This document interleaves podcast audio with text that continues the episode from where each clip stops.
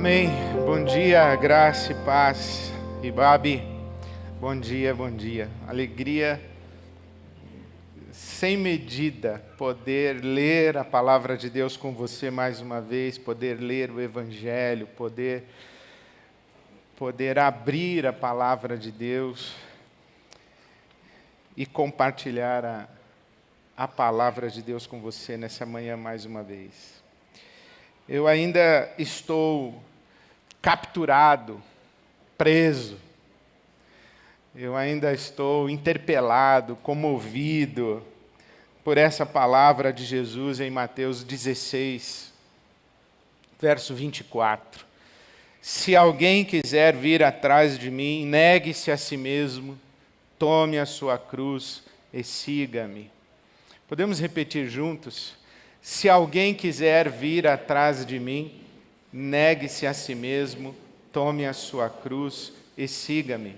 Mais uma vez, se alguém quiser vir atrás de mim, negue-se a si mesmo, tome a sua cruz e siga-me. Palavras de Jesus. Dessa palavra de Jesus eu aprendi que a relação correta com Jesus é o discipulado que a posição correta em relação a Jesus é atrás de Jesus, no seguimento de Jesus. Se alguém quiser vir atrás de mim. E justamente Jesus pronuncia essas palavras quando Pedro, tendo confessado: Tu és o Cristo, filho do Deus vivo. Então Jesus diz: É verdade e foi o meu Pai no céu quem revelou isso a você. E agora que você sabe isso, que isso está revelado, então eu começo o meu caminho para Jerusalém. E vou sofrer, vou morrer e ressuscitar ao terceiro dia. E Pedro diz: de jeito nenhum. Então Jesus replica: para trás de mim Satanás. Como se Pedro estivesse à frente de Jesus, obstaculando o caminho de Jesus. E Jesus diz: Para trás de mim. A posição correta em relação a Jesus é atrás dele. Ele à frente e nós no segmento de Jesus. Fazer caminho com Jesus. Fazer caminho de Jesus, o caminho que ele fez fazer caminho de Jesus do jeito de Jesus. E fazer caminho de Jesus com Jesus, porque Ele não nos abandona. Ele vai à nossa frente, mas não vai em disparada, sem respeitar a nossa própria velocidade, o nosso próprio ritmo, a nossa própria possibilidade. Então é fazer caminho de Jesus, fazer caminho de Jesus, do jeito de Jesus e fazer caminho de Jesus, do jeito de Jesus, com Jesus, é o discipulado. E eu estou ainda aqui, o meu coração ainda está aqui. Eu já lhes falei sobre negar a si mesmo, já lhes falei sobre tomar a cruz e hoje quero sublinhar: se alguém quiser, se alguém quiser, se alguém quiser. Esta expressão da boca de Jesus é absolutamente fundamental para o nosso discernimento de quem é Jesus, de quem é o Deus que ele, que ele revela e de como esse Deus se relaciona com você, comigo, como esse Deus quer se relacionar conosco. Se alguém quiser. Uma das controvérsias mais importantes da tradição do cristianismo aconteceu numa disputa entre Pelágio e Santo Agostinho. Pelágio dizia que o ser humano é dono da sua vontade. Santo Agostinho, ou Agostinho de Hipona, dizia: não, o ser humano não é dono da sua vontade. Ele é escravo do pecado. Ele não é livre e Pelágio dizia: ele é livre. O ser humano é dono da sua vontade. Agostinho dizia: não, o ser humano não é dono da sua vontade. Mas sabe que essa discussão entre Pelágio e Agostinho aconteceu no início do século V. Entre os anos 415 e 430. 400 anos depois de Jesus. E uma discussão que estava muito mais influenciada pelos escritos do apóstolo Paulo do que pelas palavras de Jesus. Uma discussão que estava muito mais influenciada pelas ideias de Platão, do platonismo e do neoplatonismo de Agostinho, do que pela cultura hebraica, judaica, semita de Jesus. Veja que interessante, a, a discussão mais importante da tradição cristã que dá origem, inclusive a, a tradição do pecado original do ser humano como um ser caído, quedado, escravo do pecado, acontece praticamente 400 anos depois de Jesus. É o ser humano dono da sua vontade ou não é? E eu fico imaginando que isso acontece 400 anos depois de Jesus. E como é que eu leio? E como é que a gente entende Jesus falando, se alguém quiser? E sabe o que eu quero afirmar para você é que Jesus parece acreditar que o ser humano é sim dono da sua vontade. E não devemos dar ao ser humano outro respeito senão esse que Jesus lhe deu. Se alguém quiser. Vou partir do princípio que nós temos que responder, nós temos que querer, e Jesus espera a nossa resposta. Como se ele dissesse: Você quer vir comigo? Se quiser, vem. Eu vou respeitar se você não quiser. E vou respeitar completamente o seu não. Isso é muito importante. Bom, ler o Evangelho, ler Mateus, Marcos, Lucas, João, ler a Bíblia, é também ler as pessoas que leram a Bíblia. Então, por exemplo, eu estou lendo a Bíblia com você e para você hoje de manhã. E e é claro, e quero dar a você total garantia de que as coisas que eu falo aqui, elas não saíram todas da minha cabeça. Seria uma grande pretensão da minha parte ser original. E seria, inclusive, uma ofensa ao Espírito Santo que está há dois mil anos falando com a igreja, iluminando o entendimento da igreja falando não apenas através do Evangelho, mas falando inclusive através daqueles que leram o Evangelho. Como, por exemplo, Pelágio, como, por exemplo, Agostinho. E hoje eu queria trazer uma outra personagem para você, que é uma das leituras mais lindas do Evangelho que eu conheço. E eu me refiro a Dostoiévski, o escritor russo Dostoiévski especialmente na sua obra Os Irmãos Karamazov, que Freud disse ser a maior obra da história da literatura universal. Os Irmãos Karamazov de Fyodor Dostoiévski. Nesta obra existe o famoso, célebre, você pode, eu recomendo que você faça isso. Se você gosta de ler, dá um Google. O Grande Inquisidor, e leia apenas esse conto do grande inquisidor. O grande inquisidor coloca Jesus em Sevilha, em plena Inquisição espanhola. 1500, 1600, 1500. E Jesus é preso pela Inquisição. E o inquisidor leva Jesus para uma sala e diz assim: Não fale mais nada, você já falou tudo que tinha para falar. Agora eu falo. E Jesus é acusado de conceder liberdade ao ser humano.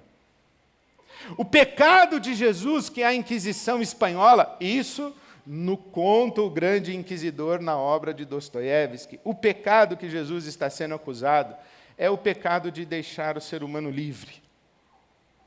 O inquisidor diz assim: você não devia ter feito isso, você não devia ter deixado o ser humano livre. Olha aí, 1500 anos depois, depois que você morreu naquela cruz, 1500 anos depois, o mal, o sofrimento, a morte, você poderia ter acabado com tudo isso. Parece o Pedro falando. E o inquisidor diz assim: olha, você tinha que ter transformado pedras em pães. Por que você não fez isso? Por que você deixou o pessoal com fome? Por que você não fez esse milagre? Por que você não saciou definitivamente a fome das pessoas? Por que você não deu pão para elas? Por que você não as alimentou? Por que você se recusou a transformar pedras em pães? Por que você deixou ainda a humanidade em estado de necessidade, de carência? Você poderia ter transformado pedras em pães. E se você tivesse feito isso e tivesse alimentado definitivamente todo mundo, todo mundo ia te servir. Todo mundo ia saber que você é o cara e você seria adorado em definitivo. Se você tivesse satisfeito as necessidades humanas, todas elas e deixado todo mundo satisfeito, todo mundo ia ficar aos seus pés. Sempre. Mas você não quis. E outra coisa, viu? Você devia ter pulado do alto do pináculo. Devia. Porque seria espetacular. Seria mágico, seria sublime. As pessoas ficariam encantadas com você para sempre. Imagina você voando e os anjos te pegando. Você devia ter feito essa maravilha, você deveria ter encantado o coração das pessoas, elas te serviriam para sempre. Mas você não quis. E outra, você devia ter aceitado os reinos desse mundo, todos, tomado posse. Você devia ter pego da mão do César o cetro dele e assumido tudo e se tornado governante do mundo todo. Tem um pessoal aí que quer. E o inquisidor está falando para Jesus que está calado. No conto do grande inquisidor, Jesus está calado o tempo todo, absolutamente. Jesus não fala nada, ele fica inclusive numa penumbra. E o inquisidor diz: você deveria ter assumido o governo de todas as consciências. Porque a liberdade humana é maravilhosa, mas ela é custosa. Ela gera agonia. Ter que escolher, ter que decidir, ter que discernir o bem e o mal, ter que assumir responsabilidade pelo futuro, isso é pesado demais, o ser humano é fraco. Você deveria ter alimentado todo mundo, feito um milagre espetacular e assumido as rédeas e o controle do mundo. Você teria acabado com o sofrimento, com o mal e com a morte. E o que está por trás dessa leitura de Dostoiévski é que sim, Jesus poderia Jesus poderia, nas três tentações, Jesus poderia, quando tentaram fazê-lo rei, e ele se esquivou. Jesus poderia, por exemplo, quando Pedro pegou a sua adaga e cortou a orelha do soldado, de Malco, o soldado romano, Jesus interrompe Pedro e diz assim: Não, não é por aí, eu poderia agora chamar os anjos dos céus e eles cuidariam disso. Eu não quero chamar. Jesus poderia, estando diante de Pilatos, e ele disse, inclusive, para Pilatos: Nenhuma autoridade você teria sobre mim se do céu não te fosse dada. E se eu quisesse agora, você seria dissolvido em farinha, em pó. Mas eu não quero. Jesus poderia também ter descido da cruz. Porque as pessoas disseram para ele: desce da cruz, salva-te a ti mesmo, e nós creremos em ti. Jesus poderia. Jesus poderia ser esse Senhor que se impõe verticalmente, com o poder, com a mágica, com o fascínio, suprindo todas as nossas necessidades, acabando com o sofrimento e o mal? Poderia. Mas por trás dessa afirmação está essa leitura que Dostoiévski faz, de que Jesus poderia ter feito tudo isso e acabaria com a liberdade humana. Acabaria com a liberdade, porque seríamos seduzidos de maneira irresistível. Estaríamos aos seus pés, contanto que Ele nos desse pão, sempre, e todo o pão que precisássemos e suplicássemos. Estaríamos aos seus pés, contanto que Ele fizesse milagres, que nos encantasse, que nos fascinasse com o maravilhamento da Sua mágica. Nós ficaríamos aos seus pés. Nós ficaríamos aos seus pés se Ele nos governasse com mão forte. Ficaríamos aos seus pés, tremendo de medo do seu castigo, tremendo de medo da ameaça de condenação, mas ficaríamos ali. E quando Jesus diz para Pedro: Eu vou para Jerusalém, eu vou sofrer, eu vou morrer, o Pedro diz: Não faça isso, você é o Messias. Expulse Roma, coloque tudo em ordem, devolva a Israel a sua glória. É isso que nós estamos esperando do Messias. Você é o Messias. Coloque o mundo no seu lugar. Devolva-nos ao nosso status de povo escolhido, povo eleito, povo abençoado. Devolva-nos a esse lugar em que nós estaremos a seus pés, desfrutando de suas benesses. E Jesus diz: Para trás de mim, Satanás. Para trás de mim. A certa altura do conto do grande inquisidor, o inquisidor diz a Jesus: Sabe o seu problema? Você desejou uma fé livre e um amor voluntário. E Jesus, calado, e aí sim eu quero interpretar isso, que quem cala consente. Jesus calado, eu imagino no conto do inquisidor, Jesus olhando para o inquisidor como quem diz: É isso mesmo. Eu só considero legítima a fé livre e o amor voluntário. Não considero legítimo alguém aos meus pés me adorando, seduzido pelos meus milagres, pelas minhas bênçãos, pelos meus favores, pelo meu poder. Isso é um escravo, não é um ser livre. Eu só considero legítima a fé livre e o amor voluntário. A cruz de Jesus coloca Deus humilhado, Deus rejeitado, Deus traído, Deus abandonado. Por quê? Porque não quis se impor sobre a consciência humana. Deus quer uma fé livre, um amor voluntário. O evangelho da cruz não constrange ninguém. O evangelho da cruz não força a consciência de ninguém. O evangelho da cruz afirma de maneira contundente a liberdade do espírito humano, se alguém quiser. Se alguém quiser.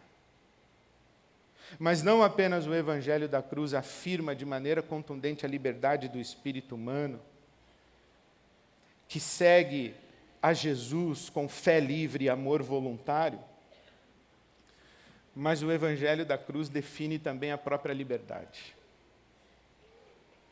A liberdade que conhecemos é a liberdade de fazermos tudo o que queremos, do jeito que queremos na hora em que queremos.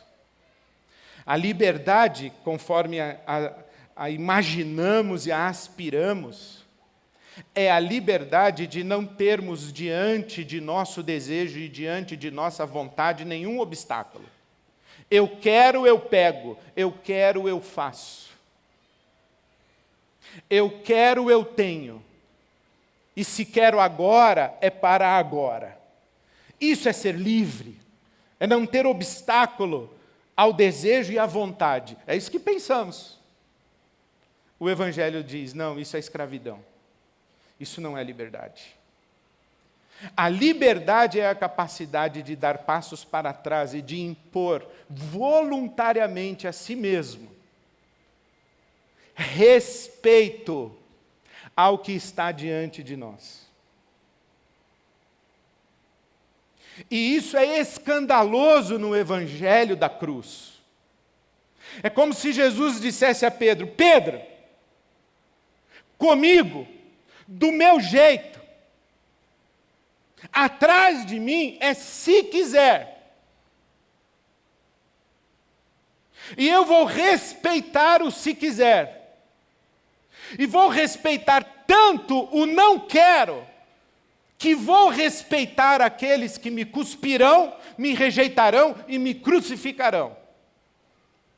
Porque as grandes personalidades da história, os grandes gênios da humanidade, não foram aqueles que fizeram o que quiseram, a hora que quiseram, do jeito que quiseram. Isso é Hitler, isso é Napoleão, isso é César. Esses são os maiores facínoras da história da humanidade, que impuseram-se a si mesmos na força bruta, atropelaram consciências, dominaram de maneira absurdamente totalitária e violenta sociedades, promoveram mortes, genocídios, poderosos que se julgavam livres e se tornaram demônios. Diferente de Jesus.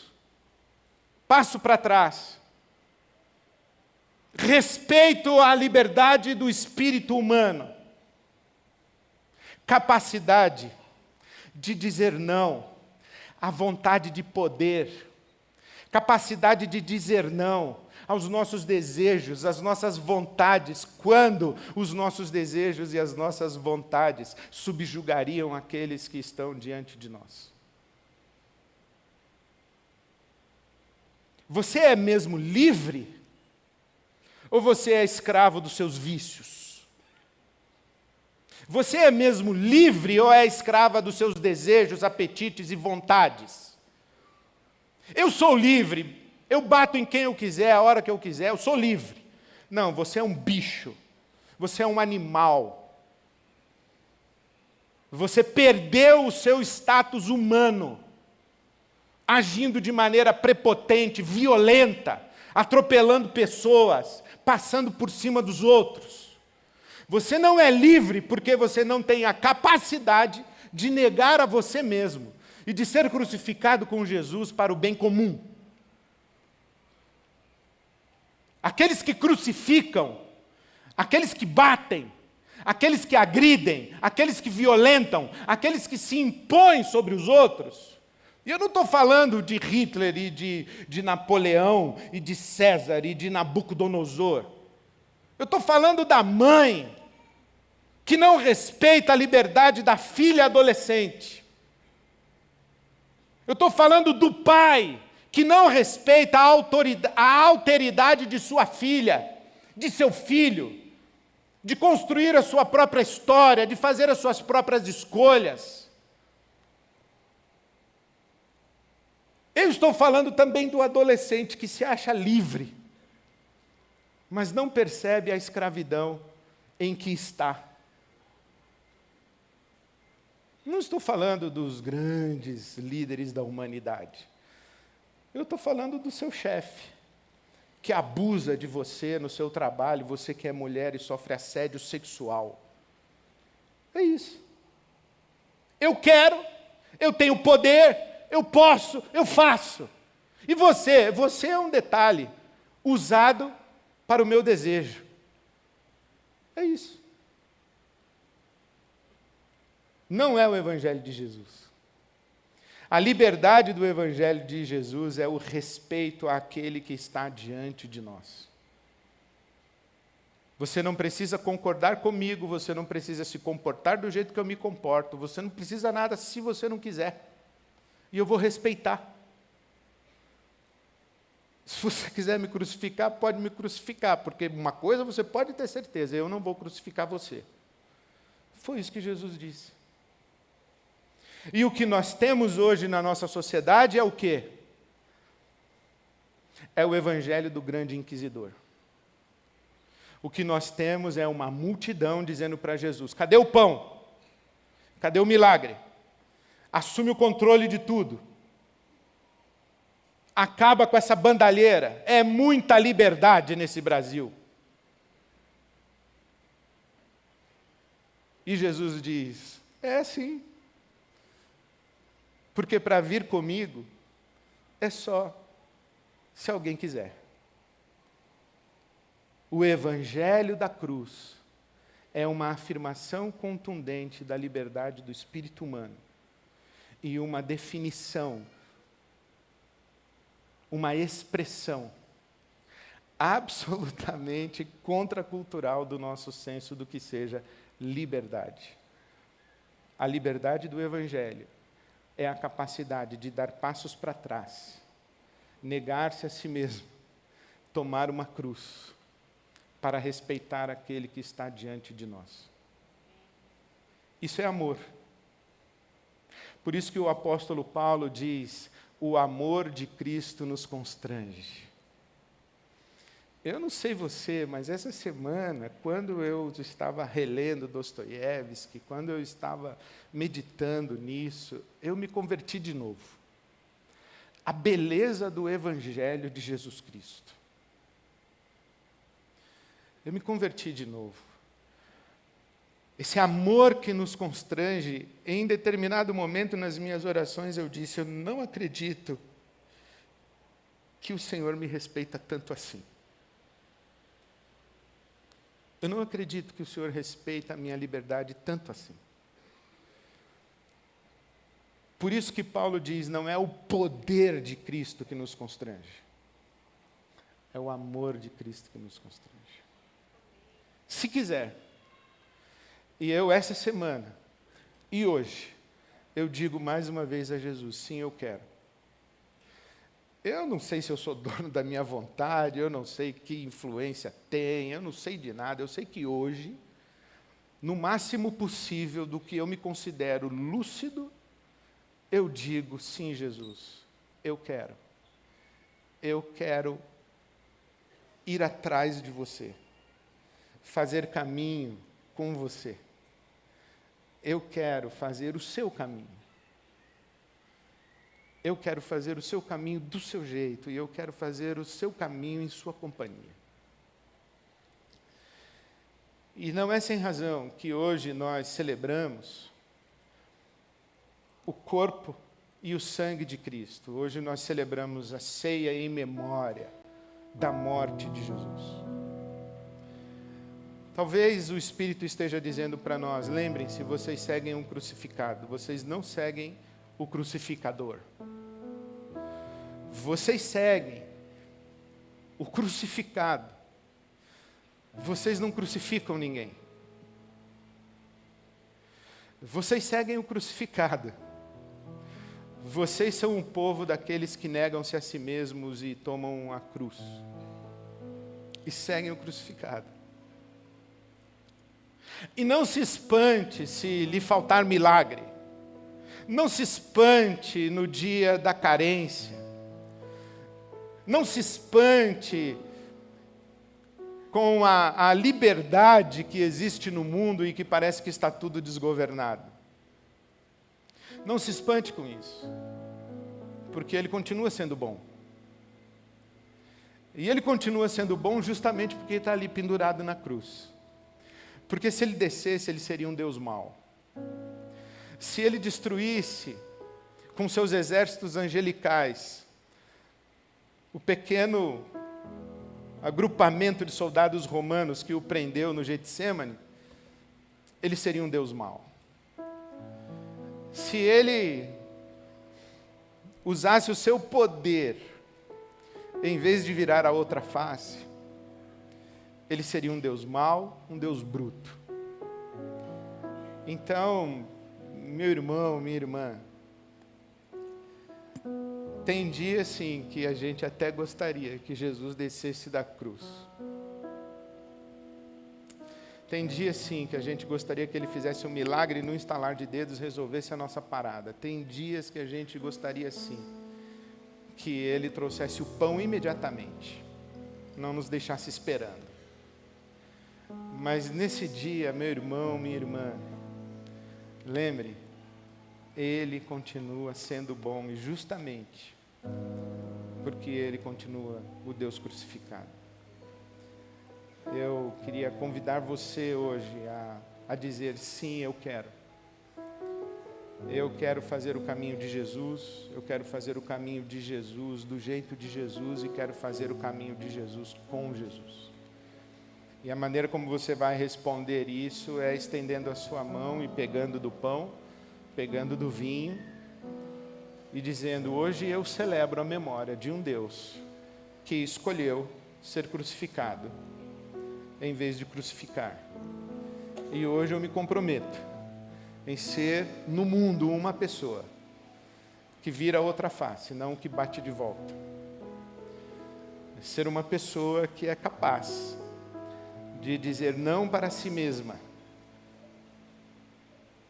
sempre em favor do melhor bem comum. Eu escolho fazer caminho de Jesus, do jeito de Jesus com Jesus. Amém. Bem-vindo à mesa do Senhor.